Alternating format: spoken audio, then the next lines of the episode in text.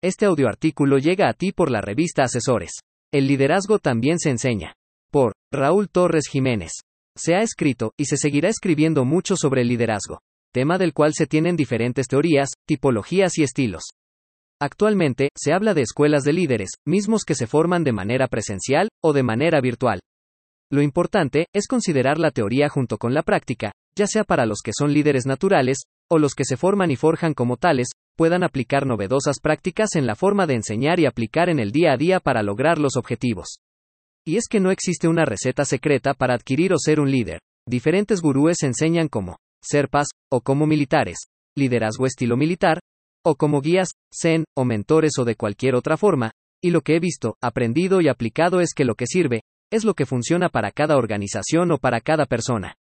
Entonces, lo primero a considerar es realizar un diagnóstico o radiografía, tanto personal como organizacional, que pueda llevar a determinar si se tienen jefes, directores o líderes, a determinar si se tienen grupos o equipos de trabajo, a conocer cómo dirimen controversias, y con base en ello, identificar qué liderazgos son los favorables en las organizaciones.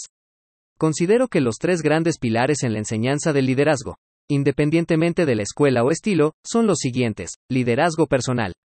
Estudia al yo. Esta es la base de estudio, decía el oráculo de Delfos, conócete a ti mismo y conocerás el universo y los dioses.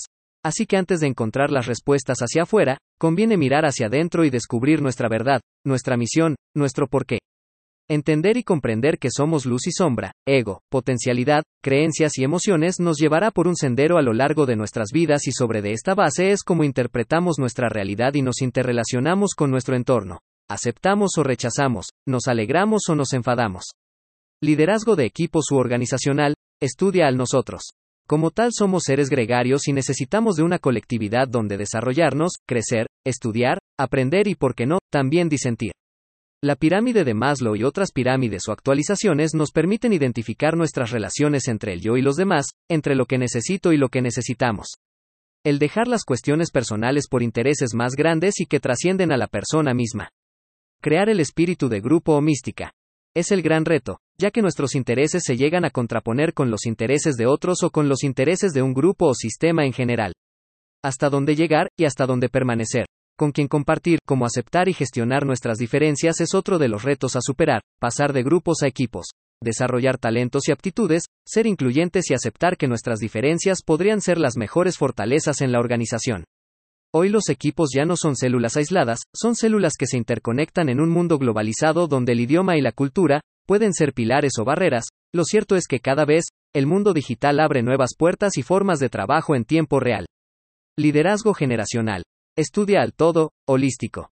Experiencia y juventud bien entendidos potencializan a la organización y a la persona misma. Hace tiempo un jefe me dijo, si la juventud supiera y la vejez pudiera, otra cosa fuera, con algunos ejidatarios de experiencia aprendí que, si quería tener una buena parcela, la yunta debía tener un buey joven y un buey viejo. El buey joven, jala, al viejo, y el buey viejo guía al joven. Sin pretender hacer un tratado, los estudiosos en generaciones han determinado diferentes características de comportamiento de personas en un tiempo determinado y que cada cierto tiempo se van presentando de manera natural, algunas brechas, las llamadas brechas generacionales, que tienen que ver con cuestiones de comunicación, formas de aprendizaje, avances tecnológicos, música, gustos, estereotipos, paradigmas y en general, diferentes realidades y formas en las cuales el mundo cambia constante y en ocasiones divergentemente. Entender los cambios y paradigmas de cada generación nos permite armonizar las necesidades, formas de interacción e incomodidades de cada grupo. Normalmente, escuchamos que los jóvenes no entienden, y que los viejos están pasados de moda nada más lejos de la realidad. O tal vez sí, sin embargo, la experiencia es tan valiosa, que puede ayudar a reducir escuela de vida y de trabajo a los jóvenes, y los jóvenes pueden adaptar a los de experiencia a vivir en un nuevo mundo, en una realidad cada vez más cambiante y digital. Ahora bien, considero que los tópicos más relevantes para cada pilar del liderazgo son los siguientes. Liderazgo personal. Espiritualidad, sendero, camino, creencias. Comunicación, imagen, emociones, psicología positiva, felicidad. Hábitos, salud, profesionalismo, calidad, liderazgo de equipos u organizacional, grupos o equipos de trabajo, habilidades blandas y o directivas, habilidades digitales, inclusión y diversidad, desarrollo e innovación, bienestar, globalidad, manejo de información, medios de solución de controversias, gestión de conflictos, Liderazgo generacional. Tradicionalistas o silenciosos. Baby boomers. Generación X, Senials. Generación Y o Millennials. Generación Z. Algunos la descalifican como Z de zombie.